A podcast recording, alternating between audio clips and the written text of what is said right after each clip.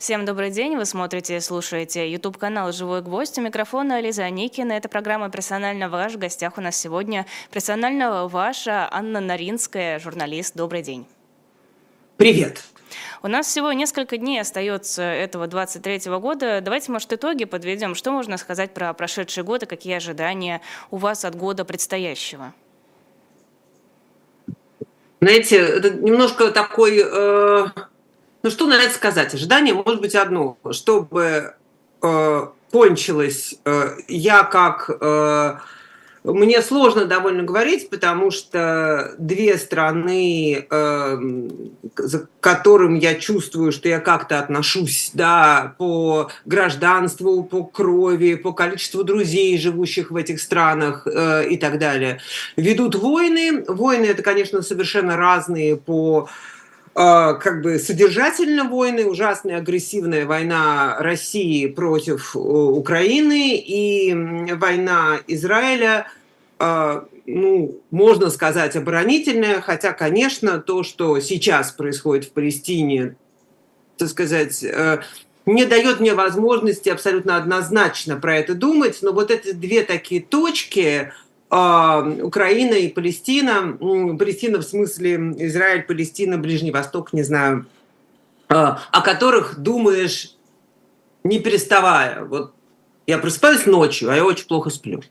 И я действительно, поверьте, реально лежу с открытыми глазами и думаю, например, не о сериале, который я посмотрела, или о фильме, хотя я их много смотрю, а, вот, а ну вот об этих двух местах и том, что будет там, и то, как мне, мне Ане Наринской, жить э, с тем, что я имею к этим двум местам отношения. Э, потому что, конечно, все, что мы делаем, там, как нам кажется, что мы все что-то делаем, как-то помогаем, э, деньгами, статьями, мыслями. Я не говорю о тех э, потрясающих людях, которые сами едут и помогают руками и по-настоящему, да. А все, что мы делаем, это недостаточно. И как вот жить с тем, что мы все недостаточно делаем? Это как бы факт жизни. Я никого не упрекаю, а если упрекаю, то только себя. Вот. Я не верю, что в следующем году все эти ощущение, чувство, чувство вины, которое за последнее время стало главным вообще чувством моей жизни. А, вот, я вполне ирони... не без самоиронии к этому отношусь, но это просто факт. А, я не верю, что станет легче. Но я надеюсь, что кровопролитие остановится. Говоря про Украину и Россию, я, наверное, должна добавить, что как минимум оно должно остановиться без так называемой победы России, без удержания России оккупированных областей, но тогда мы перейдем в какой-то этот политический совсем спектр, а я все-таки не политический журналист. Вот вы для себя как решаете этот вопрос? Как жить с тем, что делаешь недостаточно? Вы знаете, а покажите мне человека не на антидепрессантах сейчас. Вот так и решаю. Вот. Смотрите, конечно, а, а, мы должны сейчас, э, как бы, надо ставить себе какие-то доступные цели. Конечно, это очень же легкая позиция. Сказать, я делаю недостаточно по сравнению с, э, не знаю, действительно эм, замечательными людьми, которые поехали в Украину и там э, лечат или там просто волонтерят и так далее. Я никогда не буду такой великой, как эти люди, я не смогу это делать. Э, вот, надо ставить какие-то э, конкретные задачи помочь одному ребенку, найти какого-то ребенка э, или подростка, которому ты можешь пойти, помочь. Или просто перевести куда-то деньги. Или просто быть честным. И если у тебя...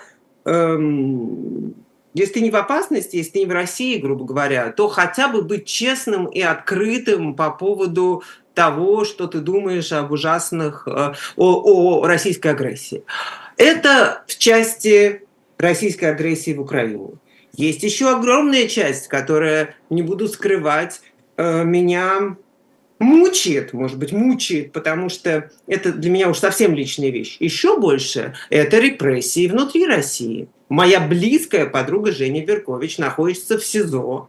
Она и Светлана Петричук, ну вот с Женей я давно очень ее знаю, близко дружи, дружу, вот, пишу ей, стараюсь достаточно регулярно. Эм, что с этим делать?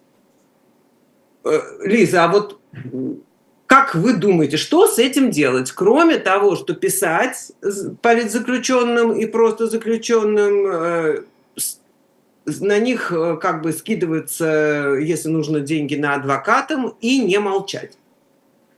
Это то, что я могу сделать реально. Но я никогда не стану чувствовать, что это достаточно. Как я, как я говорю, а, значит, э, делай, что должно, и мучайся. Вот мучение стало частью жизни многих из нас сейчас. И что же делать? Э, многие еще спрашивают, мне кажется, это вопрос, который такой красной лентой идет э, через прошедшие уже почти два года, а можно позволять себе, например, веселиться, можно позволять себе отдыхать, расслабляться.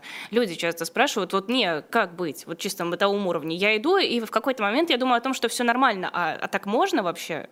Я не становлюсь после этого каким-то чудовищем.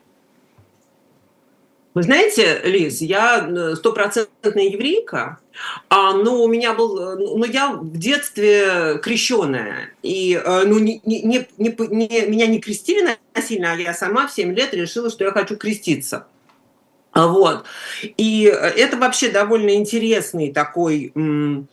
Я пишу про эту книжку сейчас, про советских крещенных евреев. Это довольно интересный вообще а, как сказать, пласт э, русской и советской культуры, да, и вообще э, отношения евреев с русскостью, православием и так далее. И вот покуда я была такая православная, я была уже девушка, и я пошла к одному замечательному священнику, и стала исповедоваться ему, и исповедовалась в каких-то своих, как мне казалось, грязных или ужасных мыслях мысли. И вот этот замечательный священник, который был не священник РПЦ, а священник другой православной церкви, да, он мне сказал, вы, мы за свои мысли никакой вины не несем. Мы везем э, за свои дела, э, как бы будем отчитываться. А мысли, ну, так сказать, они приходят, они уходят. И нам не будет наказания за плохие мысли, и нам не будет награды за хорошие мысли. Если ты тоже сидишь и думаешь, как я сейчас всем помогу и не помогаешь, никакой награды тебе за это не будет. Мысли не учитываются. Я абсолютно в этом уверена. И это на политическом смысле тоже э, в политическом смысле то же самое. Это именно тоталитарные режимы как бы наказывают за мысли преступления, да? Вот. Поэтому, если ты идешь и ты у тебя вдруг хорошее настроение, потому что солнце и красота кругом, ну, например. Ни в чем ты, конечно, не виноват. Я, конечно, не священник, чтобы давать такие, как бы, отпущения, но это факт. Вот. Конечно, мы имеем право, у нас есть семья, жизнь идет. Что ж нам, лечь и умереть, что ли? От, от кому от этого будет лучше? Э, только Путину. Есть другая, более тонкая вещь, Лиз. Это соцсети и то, как наша жизнь отражается в соцсетях. Нас же на самом деле никто не осуждает. Вообще-то на осуждение плевать. Осуждают и фиг с ними. Но если уж как бы думать, задеваешь ты других людей или нет, и если тебе это важно, то, ну, не пост действительно любую свою вечеринку так сказать, не будем сейчас вспоминать разные вечеринки, да, э, куда там, ВКонтакте, Фейсбук, в Инстаграм, не фотографируй еду, ну, сдержись. Я считаю, что, ну, как сказать, Хотя я то, вот если люди сейчас зайдут в мой очень мало посещаемый Инстаграм, то они увидят там фотографии моей собачки, там весело, с которой я весело бегаю по берегу моря, где я сейчас нахожусь не теплого моря. Вот, но неважно, это важно, море. да, это чуточку снижает уровень ответственности за расслабление. Да, да, да. да. Вот. э, тоже как бы иногда хочется поделиться. Ну, конечно, не нужно, так сказать, есть две разные вещи, да. Вот если говорить о мыслях и делах, идти и чувствовать легкость на душе, что дикая редкость сегодня. По-моему, это просто смешно, какие претензии по этому поводу иметь. А вот как ты это транслируешь в современный медийный мир? Ну, тут, конечно, надо задумываться, может быть, как-то сдерживаться. Анна, вы сказали про Женю Беркович. Насколько я понимаю, вы с ней переписываетесь. Какие новости есть?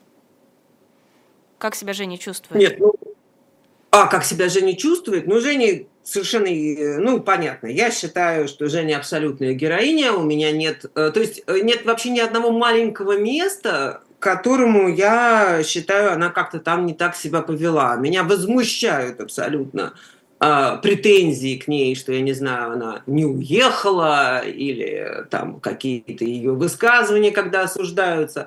Э, я в ярость сразу же впадаю. Жене очень тяжело. Эм, как вы знаете, э, вот говоря о чувстве вины, я не буду тоже. Мы с ней ведем частную переписку. Я считаю, что частная переписка – это мы не имеем права ее разглашать еще больше, чем исповедь буквально. Но, эм, конечно, ситуация с ее детьми а, и все мы, ведь вот, э, я не знаю, как вы, Лиза, но я, например, вы поразитесь, но я человек такой вообще уже э, натертый наждаком российских репрессий, прошедший все дело нового величия и куча еще разных дел. Да, я же все время думала, что ее выпустят под домашний арест. Вот на каждом этом новом случае я надеялась на это чудо. И Женька, конечно, надеялась. И, конечно, вот это стало, ну, а, ну, мы все это знаем, две девочки уже достаточно взрослые, установленные Женей в взрослом возрасте, после страшных несчастий, только что глотнувшие какой-то нормальной жизни, и вот э, их мама попадает в тюрьму. Ну, ну, ну что тут сказать? Как, что мама чувствовать должна? Как думаете, откуда столько жестокости, я имею в виду тех, кто принимает решения о политзаключенных, откуда столько жестокости к этим людям, многие из которых, в общем-то, ничего не сделали. Одно дело такие страшные идеологические противники, вроде Алексея Навального, Владимира Кармурзы, Ильи Яшина, а другое дело Женя Беркович, например, или Саша Скочеленко. Вы знаете, жестокость – это новая идеология России. Это, это не случайно и это не лично. Вот э, я когда-то писал статью в «Новой газете», это еще давно было, мы считали, только позв... э, Ваню Сафронова посадили, и ему не дали позвонить маме. И это было как-то... Вот именно то, что ему не дали, это не только ему не дали маме позвонить, а это было как бы распиарено. Это было очень заявлено так, что да, он не будет своей маме звонить. Не помню, у нас ее день рождения или в связи с чем ему не дали позвонить. А, как бы эта жестокость, я не хочу сейчас, э, то есть я ввергаться в обсуждение сериала «Слово пацана», но э, как бы я Все на дороги самом ведут деле... к слову пацана. Да, да, да, да, да. И надо сказать, извинения всякого Киркорова и Ивлеевой тоже к нему везу, ведут. Заметьте, нам твердили, сколько серий пацаны не извиняются, и тут, значит, все они сидят и извиняются. Это очень смешно, как все к этому сходится.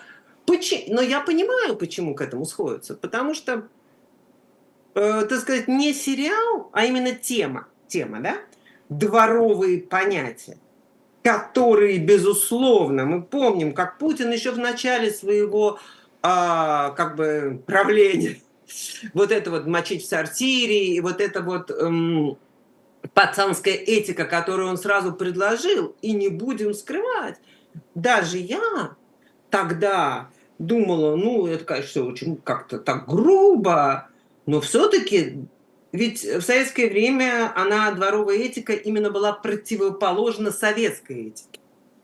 И на этом месте многим она даже казалась, ну, уж лучше, чем советская. Я боюсь, что это для такого разговора вот нашего с вами немножко по верхам слишком такая ну, тема, которую нужно только ее и рыть. Но жестокость – это часть пацанских идеалов, которые нам предлагаются. Поэтому как бы просто жестокость – это важно, это политика. Политика – жестокость. А, вы упомянули извинения Киркорова, Ивлеевой и всех прочих товарищей, которые засветились на этой а, почти голой вечеринке. Вот жестокость людей, обычных людей, которые любили, слушали Киркорова, любили Ивлееву и всех остальных а, по отношению к бывшим кумирам, ощущение сейчас, что бывшим, она чем вызвана? Это тоже след государственной идеологии пацанской или здесь какие-то другие мотивы, на ваш взгляд? Э, Лиз, простите, я боюсь, что я не могу на это ответить, потому что вот за реакцией на их извинения я не слежу. Э, мне кажется, что они извинились, то есть какая реакция на них, э, не знаю, ВКонтакте, это мне просто даже неизвестно. Мне кажется, люди очень ведомые, и, так сказать, если бы они эту вечеринку собрались, и, наверное, такие вечеринки были пять пять лет назад, а, никто бы их не клеймил. Теперь, значит, пропаганда и все говорит, что у нас православные значит, э, православный шариат а, практически почти. И главное, да, что важнейший тоже ужасный момент, это вот э, то, что происходит по отношению к ЛГБТ а, людям и принятие закона о ЛГБТ-экстремизме, скажем так, об ЛГБТ как об некой экстремистской э, организации, что сейчас этот абсурд, который я сама произношу, у меня рот не поворачивается его произносить.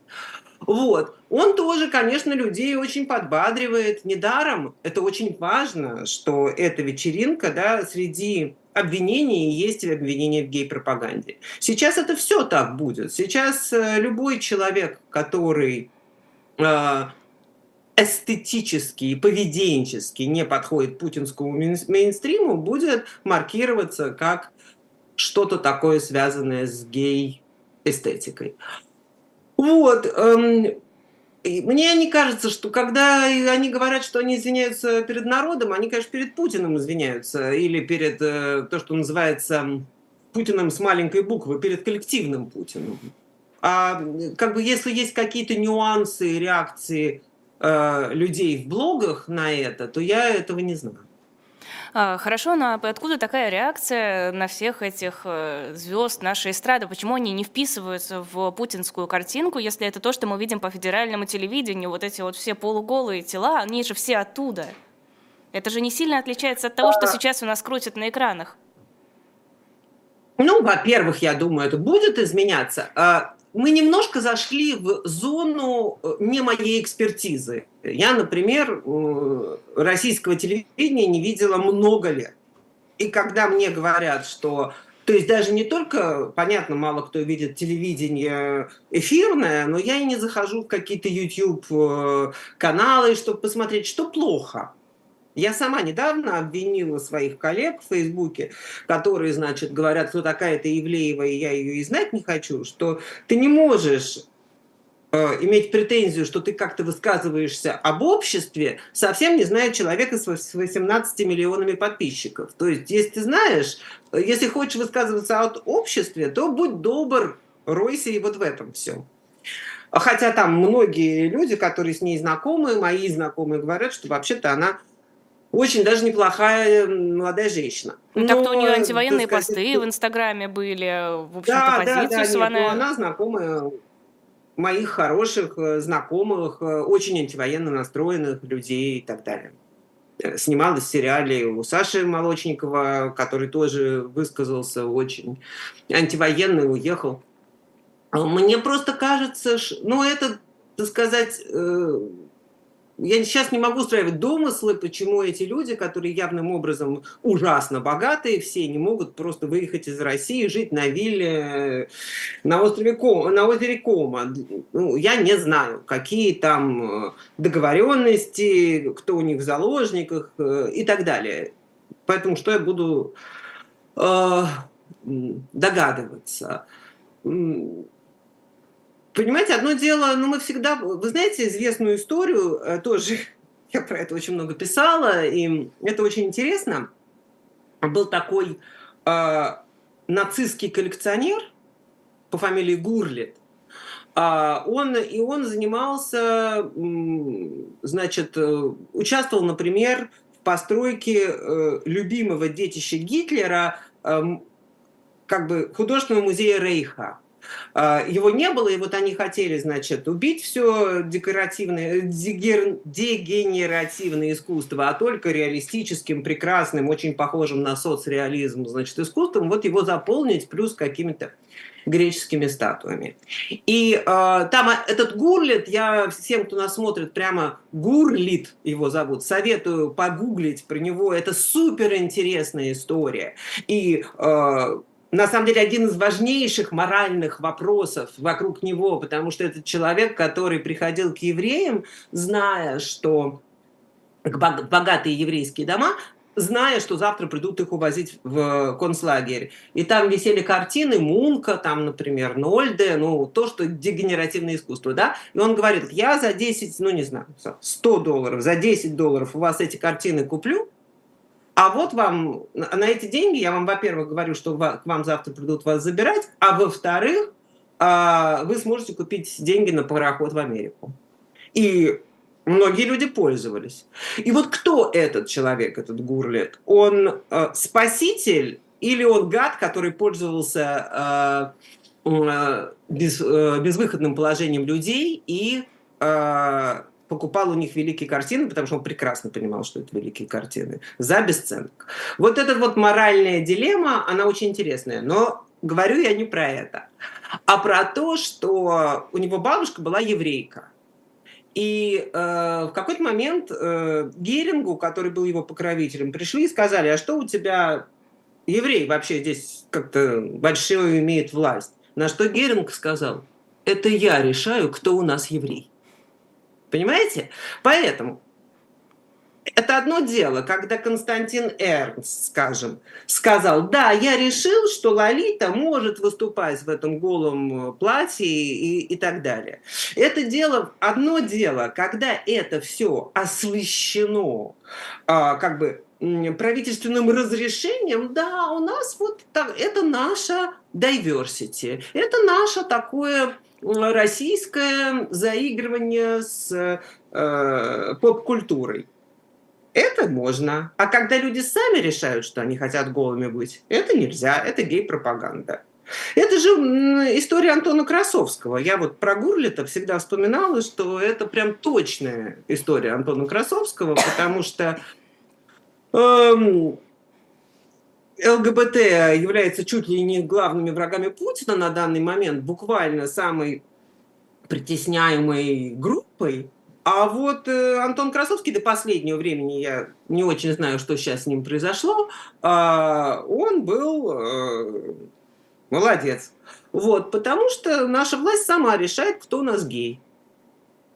И, э, и Антон Красовский хороший гей, а все остальные геи плохие. Это абсолютно... То есть, если суммировать мою длинную речь, ответить на ваш вопрос. Одно дело делать что-то вот такое немного двусмысленное с правительственного соизволения, и это как бы можно. А другое дело самим быть голыми. Нет, нельзя. А, многие сейчас ведь э, еще пишут и говорят о том, что вот посмотрите, им, вот этому Киркорову, который носил кольцо с Владимиром Путиным, это все не помогло. Вот он все лобызал, лобызал. А в итоге, чем это ему обернулось, его отовсюду вычеркивают. А, действительно, вот настолько лояльным уже не помогает их лояльность, если они делают что-то не так. Киркоров-то был за Путине, за путинских. Нет, ну подождите, это очень такая банальная история, Лиз. Э, ну, действительно, она при любом тоталитаризме, да, ну, как бы а, генеральная линия тоталитаризма, она поворачивается вот так вот. Сейчас все-таки э, кольцо-то с Путиным он носил, но внешний его вид и сплетни вокруг него а, как бы выдавали его, что он не совсем там э, эм, как бы вот э, именно эстетически э, и поведенчески сходятся с путинским мейнстримом. После, э, за последние особенно полтора, ну, уже почти два года, да, но и до этого, да, на самом деле такая моральная, этическая э, субстанция вот того, что называется русским миром, то, что предлагает нам российская власть как некоторый цивилизационный э, проект, да, русский мир, это стала очень важная вещь. Ну, э, как бы мы от тем от гейропы, ведь это очень важно, да, что с наших там не просто гейропа, это такая полунеприличная шутка, которую все так шепчут вот как раз это то, что я видела с русского эфирного телевидения. Это ведущие так говорят, гейропа.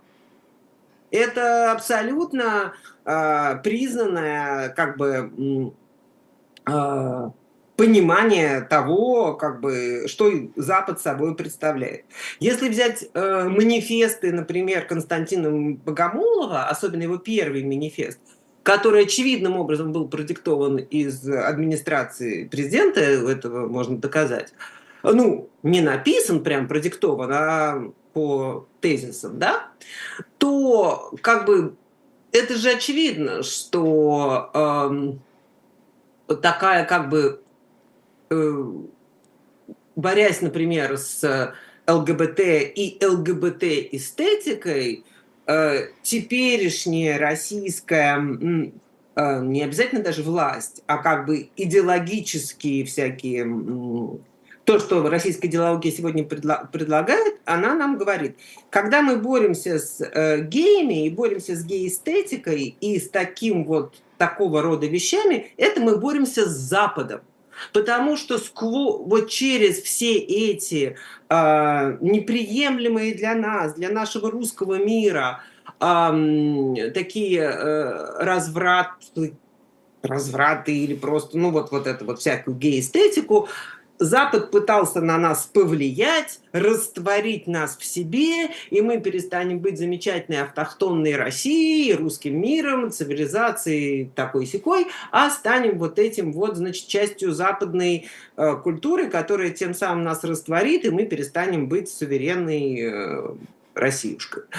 Э, вообще-то это довольно цельная такая теория, отвратительная, Потому что, когда мы говорим, что э, вот Запад хочет нас растворить культурно, то под этим словом культура да, подразумеваются права человека, права на человека на самоопределение по, само, по самым разным э, направлениям, включая, например, гендерную самоидентификацию самоидентификацию. А, или, например, слова. свобода слова. Свобода слова тоже западная ценность. Она нам не присуща. У нас цензура была всю жизнь. Когда у нас не было цензуры в 90-е, а так у нас при царе была цензура, при советской власти была цензура. Это наша традиционная ценность. Почему мы должны от нее отказываться? Вот, поэтому, конечно, а, не надо самим раздеваться и вечеринки устраивать. И еще это постить в соцсети, потому что это западное влияние плохое. А, вы несколько раз упомянули путинский мейнстрим. Можете сформулировать его? Есть у вас какой-то образ этого путинского мейнстрима? Ну, разумеется, а путинский мейнстрим – это такая, так сказать, эм, консервативно упирающиеся в нашем случае на какие-то традиционно и очень официозно понятые православные ценности, ну, именно православные, не скажу христианские, и э, и давайте я произношу ужасное слово «имперские», потому что сейчас уже его слышать невозможно, но, к сожалению, а, я не знаю другого слова. И, безусловно, имперские ценности. Цен, ценность силы, да? ценность того, что, например, а, территория – это важно. Да? У нас должна быть большая территория. Величие наше, а, которое оказывается в этом путинском мейнстримном, э, мейнстримной идеологии, важно для каждого человека. Вот скажите, Лиз, вот идет человек по улице он думает о своих детях, у него очень небольшая зарплата, то все, пятое, десятое.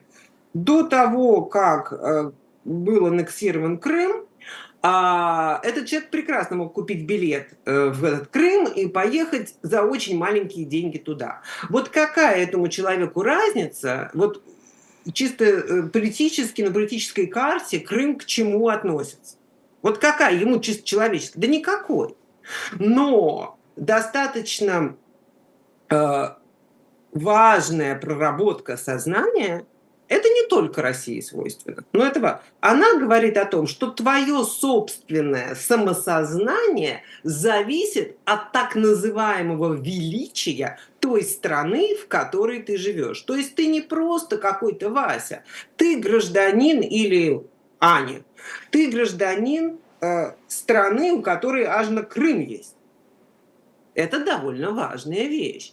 И на самом деле, так сказать, я все время призываю поглядеть на риторику Трампа, э, да, про то, что нужно Америку снова сделать великой и поднять ее с колен и так далее. Просто для сравнения, чтобы мы тоже не думали, что мы в таком исключительном положении. То есть потому как далеко путинская Россия зашла по этому пути, наверное, это довольно для стран хоть как-то ассоциирующихся с Европой так сказать, а все-таки не с там арабскими странами, и там не, вот, довольно исключительная вещь. Но, в общем, это эмоции очень во всем мире распространенные, и тут важно, насколько правительство на этих эмоциях играет. А в этом путинском мейнстриме какое место предназначено женщине? Очень много сейчас разговоров, связанных с тем, что женщине не нужно учиться, женщине нужно рожать, желательно 8 детей. Регионы один за другим вводят какие-то запреты на аборт или на склонение к абортам. Ну, в общем-то, вы это все а, сами, я думаю, наблюдаете. Место женщины где? Ну, вы практически это место уже и описали сама, э, Лиза. Мне при, э, мне э, при как сказать, а, меня все говорят, чтобы я перестала каркать. То есть, э, как бы говорить о каких-то ужасных вещах, которые, мне кажется, приближаются, и, и действительно, которые мы очень мало можем исправить, только если не покинуть э, значит, Россию, а очень многие покинуть Россию не могут по самым разным обстоятельствам, и не обязаны, и не должны. Вот. А, поэтому я не знаю, насколько я могу подробно изложить, что я думаю о том вообще, что с женщинами в России происходит а, и будет происходить. А, дело в том, что, безусловно, во-первых, феминизм, по-моему, тоже как бы считается экстремизмом. Вроде нет. Надо проверить. Но мне кажется, в частности, например, в экспертизе пьесы Жени Беркович а, финист Ясный Соколь, Света Петричук и Женя Беркович. В частности, одним из извинений было то, что они проводят экстремистские, феминистские идеи. А, вот. Рассматривали а... вариант признать феминизм экстремистским движением, экстремистской идеологией, но пока нет. Пока еще не заработало. Ну, значит, признают. Думаю, долго за этим. Дело просто в том, что э, идея Путина, который, опять же, я говорю Путина, не имея в виду конкретного человека, а да, Путина как воплощение того, что происходит, которая была очень э, ярко проявлена в поправках к Конституции. Если вы помните, эм, э, как вот когда во время ковида на каких-то пригорках и деревенских заваленках, значит, все голосовали за поправки Конституции, чтобы Путин мог э, снова, значит, как бы легитимно быть президентом. А там э, большое внимание было уделено семье. И было везде сказано, значит, тогда ввели то, что семья это только мужчина и женщина. Э, и, и э, какие-то э, были уже еще разнообразные, значит, про святость брака моменты. Вся Россия буквально, поскольку я тогда много ездила по на машине э, значит, по стране, э, была утыкана вот этими билбордами э, с рассказами, какая, значит, должна быть супружеская любовь. И это было, так сказать, по ходу Конституции.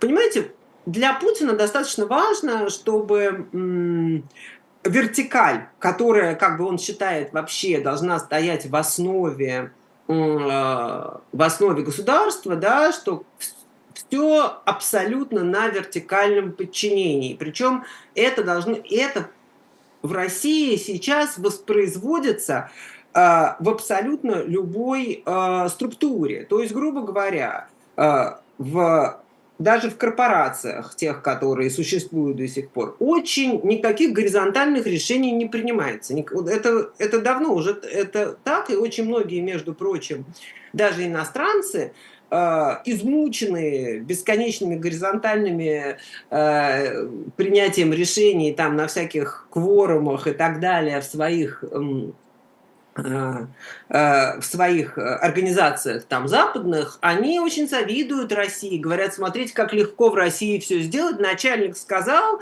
и все по цепочке вниз пошло, и каждый, значит, подчиняется начальнику, и все очень просто даже сделать.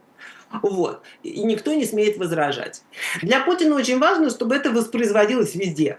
И поэтому традиционные, почему э, очень были э, декриминализировано семейное насилие? Потому что именно декриминализация семейного насилия, она помогает э, простроить семью как вот эту систему подчинения. У тебя есть муж наверху, просто потому что он мужчина. У тебя есть женщина под ним, ну и дети, которых вообще можно калашматить и бить, и никто даже и не, за, не заметит это.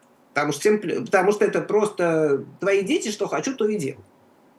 Вот. И это такая система, которая, вертикаль которой очень важна. И женщина, как часть этой вертикали, которая за последнее время, по мнению вот этого, опять же, э, путинского мейнстрима, как-то разболталась, как-то рот стала открывать, что-то там она требует себе и, и, и, и так далее.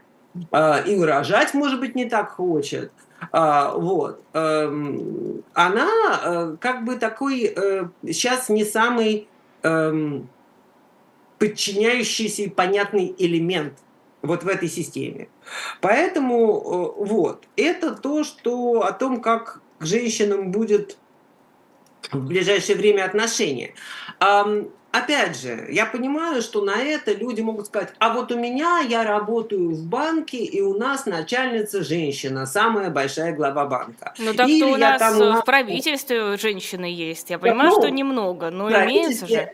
Же, да, ну, Женщины в правительстве были в советской, при советской власти, были женщины, знаете, в правительстве. Э, ну, в правительстве, в политбюро их, конечно, не было, но там уже дальше они были. И более того, так сказать, э, по статистике 70-х годов количество женщин в исполкомах в средних эм, вот среди начальства среднего звена в Советском Союзе было самое большое в мире среди тех вещей, где велась статистика. Это не значит, что в России, в Советском Союзе, знаете, было очень хорошо все с правами женщин. А, вот. А это, так сказать, все эти женщины сидели в исполкомах, потом приходили, муж смотрел телек, а они занимались детьми и, и, и так далее. Двойной рабочий день. Тут очень важно, как сопоставлено отношение общества и собственно, вертикали, но просто я хочу сказать, что все эти примерчики, а у меня начальник женщина, а вот это владелица Wildberries, которая э, женщина, это не меняет общей картины, потому что важен общественный консенсус. Общественный консенсус сейчас состоит в том, а, что женщина должна знать свое место, что ну, грубо, и мы, когда мы все говорим про домогательство и про хватание за попу, а, как бы очень многие люди сбрасывают это со счетов, считая, что это такой каприз, и что главное, что, ну вот, ну я даже не хочу воспроизводить вот все эти а, вокруг этого разговорчики, но на самом-то деле это же продолжение той же самой вертикали власти. Потому что, ну, Э, мы можем сколько угодно говорить, что ну а если женщина схватит кого-нибудь за попу, то этот человек там тоже смолчит. Но если мы возьмем статистику, все-таки женщины хватают за попу гораздо реже. То есть, ну, несоизмеримо реже, да? Вот, поэтому а, какие бы исключения не были, а, некий тренд отношения к женщине как то, что называется хранительницей очага, и это очень конкретное место, куда женщина вставляется а он, безусловно, присутствует. Чтобы закончить это, хочу рассказать вам, а, как сейчас принято говорить, байку. Это не байка, реально случившаяся вещь а, из жизни, знаете ли, своего сына, который а, учился это, в прекрасной московской школе, лучшей буквально, и вот э, такой продвинутый.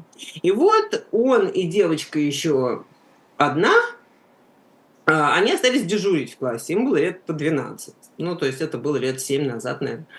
И э, вот. И учитель, ну, там, кто заведовал этим дежурством, говорит, ну вот, Гриша, тебе молоток, ты будешь забивать э, гвозди, чинить парты, а вот там, не знаю, э, Машенька, тебе половая тряпка, будешь пыть, мыть пол.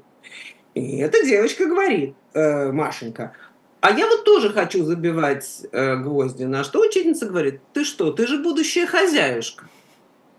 И это школа с невероятными научными уклонами, откуда все поступали в свое время в Гарвард, когда это еще было можно. Поэтому, ну как бы, это же ужасно важно, чтобы был такой консенсус. Женщина – будущая хозяйка. Что, э, так сказать, практическая вещь. Что будет с женщинами, когда люди станут возвращаться с так называемого СВО? Они уже возвращаются, но когда они начнут возвращаться а, массово? При теперешней декриминализации насилия, при всех э, страшных законах и при всем Э, консенсусе, что, что бьет, значит, любит и так далее. Что будет с женщинами на территории России, чисто практически. Ну, я пытаюсь, вот в частности, этого я пытаюсь себе не представлять. Анна Наринская у нас в эфире на YouTube-канале «Живой гвоздь». Небольшой литературный перерыв на рекламу. У нас на shop.diletant.media есть книга Льва Николаевича Гумилева, которая называется «От Руси к России». Это исследование а, посвящено истории России от становления Киевского княжества до эпохи Петра Великого. Это последняя книга Льва Гумилева. Она написана очень живо, очень интересно. На shop.diletant.media можно ее купить. Таким образом, вы нас поддержите, а еще нас можно поддержать поддержать, переведя нам какую-то сумму в качестве донат. У нас все еще идет сбор, он в стриме ночном, где был Алексей Венедиктов и Ирина Воробьева, останавливался, потому что там были технические проблемы, не наши технические проблемы, это связано с санкциями, с Ютубом, с тем, что не получалось переводить на различные банки э, деньги. В общем, я не очень понимаю, как это все работает, но было грустно. Если вы все еще готовы нас поддержать, если вы все еще хотите нам позволить дальше работать и какую-то лепту свою внести, Э, переводите, у нас ссылки есть под видео. Мы продолжаем наш сбор. Или можете у нас что-то, опять же, купить на shop.diletant.media. Кстати, я вчера по заказу, вот та самая аукционная картина, я ее нарисовала, и я не знаю, куда ее отправлять. Тот, кто это сделал, там, не знаю, переведите один рубль, э, напишите, куда вам эту картину отправить, или какие-то контакты, чтобы наши коллеги с вами могли связаться, а то грустно. Я нарисовала, а теперь оно там валяется, никому не нужное и всеми забытое. Анна Наринская у нас в эфире. Мы продолжаем наш разговор. Какое место, как думаете, занимает в культуре, такой глобальной российской культуре, война? И занимает ли вообще? В смысле? Вот как культурное явление, как феномен. Как культура осмысляет войну? Если вопрос. она у нас в каком-то культурном пространстве, вот у нас есть голые вечеринки, люди на голых вечеринках вряд ли поднимают а, бокалы за победу. Культура. Да, да, да, да, да, современный. Я не поняла, я думала, вы предлагаете мне говорить про, не знаю, как Толстой мыслит войну, войне и мире. Нет, вот а, сейчас. Э, Последние почти Сейчас, два ну, года. Ну, подождите, ну, у нас есть э, крупная, там, это Z-поэзия. Прилепин. Крупная. Я не могу сказать, я давно уже не литературный критик, поэтому могу позволить себе за этим ну, особо не следить, но, так сказать, довольно интересно, насколько, э, так сказать, народ, скажем, ну, народ, не знаю, люди, читатели, если говорить о литературе, да, этому сопротивляются, потому что вот недавно в ЦИОМ, правда, я не знаю, можно ли верить опросам в ЦИОМа, но э, вот был опрос, Э, каких, э, кто писатели года. И там совершенно замечательно, это буквально через день, по-моему, вели этот опрос, после того, как Акунина и Быкова объявили экстремистами. И люди отвечали на первом месте, значит, э, лучший писатель Прилепин, на втором месте Путин, а ой, простите, на втором месте Пушкин. Какой ужас. Вот, Оговорочка-то по Фрейду. По абсолютному Фрейду, да. А, на втором месте э, значит, э, Пушкин, а на третьем там как-то Акунин, Быков, Глуховский. Это довольно трудно проанализировать, насколько многие люди хотят это воспринимать как знак чего-то хорошего, что вот эм, людей маркируют экстремистами, а это только поднимает их в каком-то там общественном сознании. Или что просто люди говорят о том, что слышат. Я не могу сейчас это, я глубоко про это не думала, а, но подождите, война давно присутствует э, в российской культуре и осмысляется как нечто хорошее. Прилепин, который все-таки достаточно важный персонаж, он как-то всю жизнь умудряется балансировать между такой эм, мейнстримностью, вот опять же, властной и некоторой маргинальностью. Он как бы критикует Путина справа, что, мол, Путин недостаточно боевит для Прилепина и вообще Россия недостаточно боевита.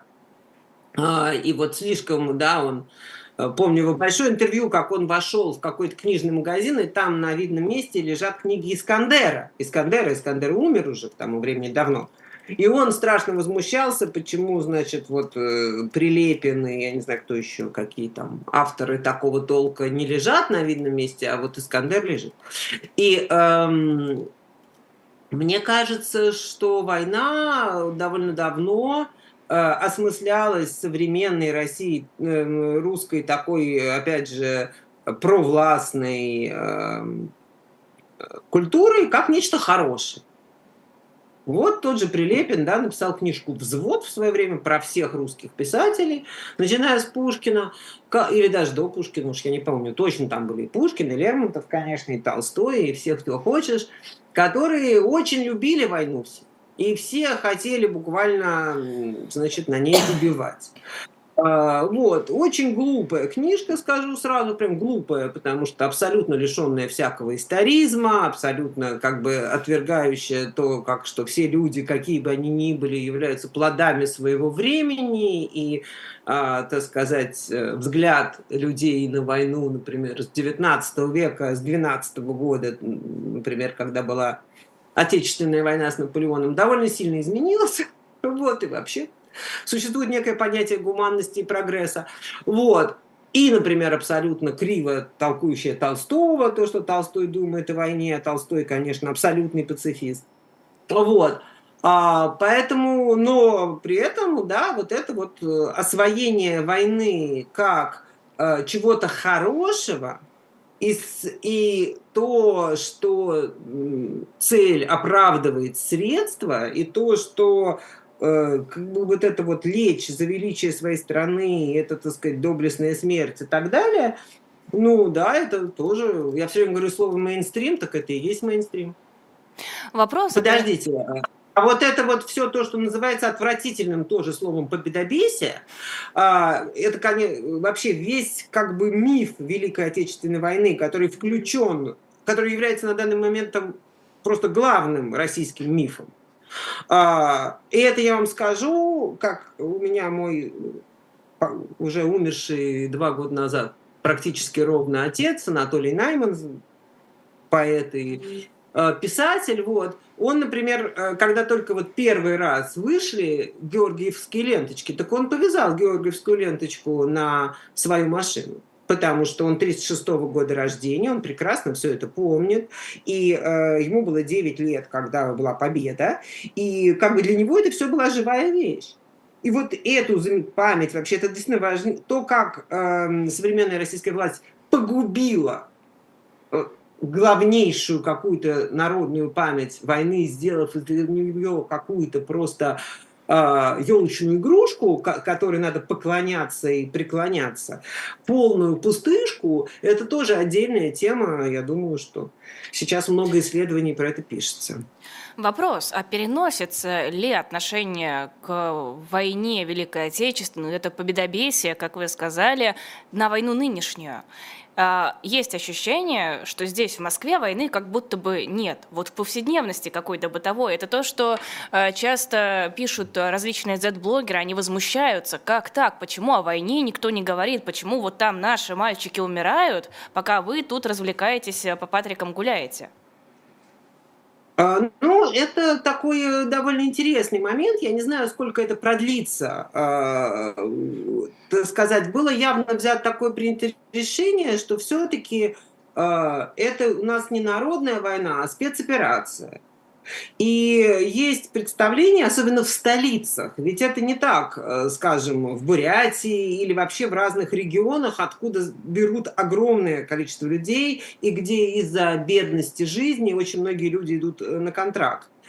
Поэтому, э, во-первых, Москва, конечно, и Петербург достаточно спецместа в этом смысле, да, но совершенно ясно, что как бы война с Украиной, Путин, опять же, так сказать, решено не подавать ее как народную войну, а, так сказать. Это операция по наведению порядка.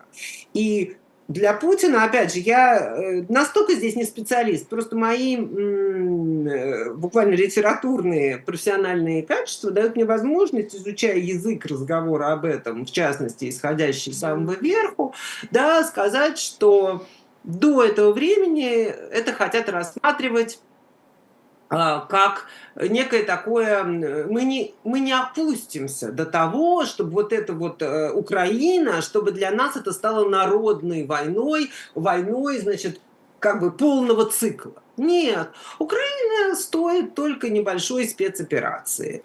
Вот. Это же многих раздражало. Дугин был очень против этого. А, как бы многие видят в некой такой народной войне, действительно, в таком полном косплее Великой Отечественной войны какую-то перспективу. Но пока, вероятно, не находят, э, э, так сказать, понимания в самом, на самом верху на самом верху не находят понимания, потому что самые верхи не хотят сделать эту войну такой глобальной, всеобщей, или не могут, потому что люди не заинтересованы в народной войне. Ну, смотрите, во-первых, я вам могу сказать, я, во-первых, мы как бы сейчас вдруг перешли, я не политолог, не профессор Соловей, а, я не знаю, значит, а, как бы я а, можно сказать, культуролог, который смотрят в разные стороны. Вот э, мое мнение, что в самом начале, да, была ведь все время как бы отсылка к Америке, все время говорилось, почему штатам можно, а нам нельзя.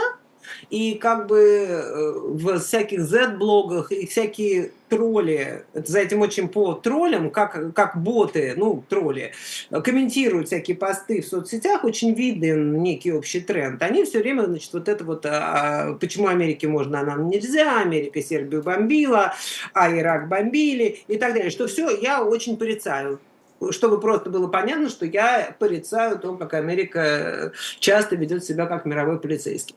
Вот. Но э, как бы было желание разыграть такую, таку, та, такую, такой сценарий что вот есть некая страна, которая настолько сильна, что может позволять себе вот так вот э, почти незаметно для многого количества народа населения там чего-то завоевывать, чего-то бомбить и так далее.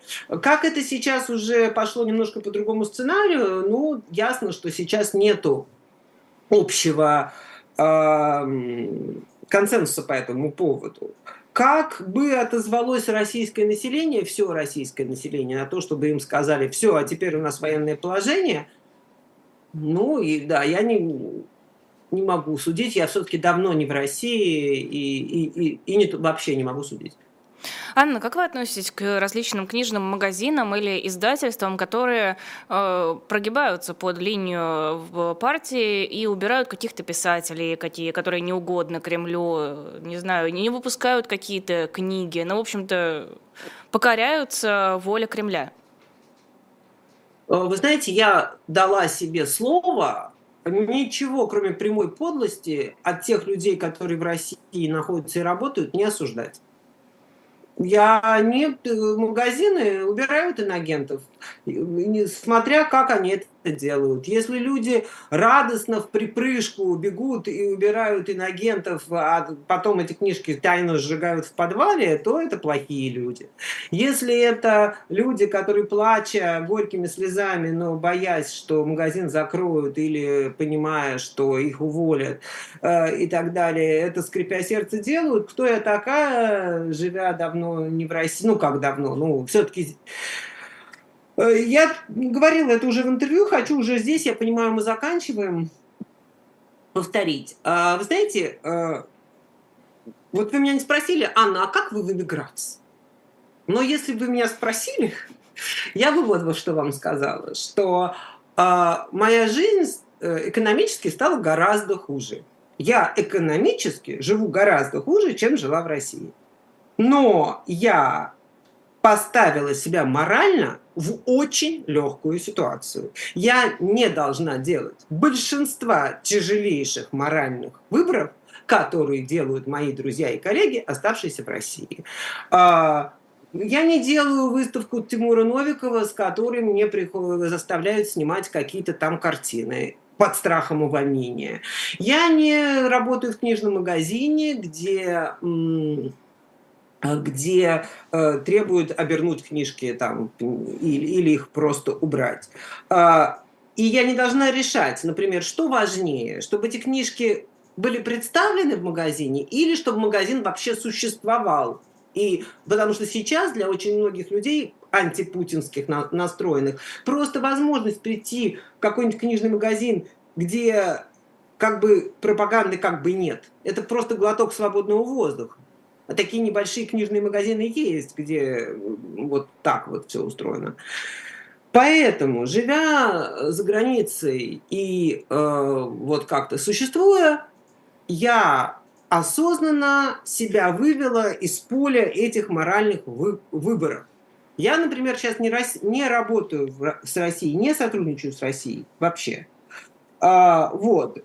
И это легкость моей жизни, легкость моральная, повторюсь, не экономическая, она не дает мне возможность осуждать и судить людей, которые не находятся в таких легких моральных условиях, как я.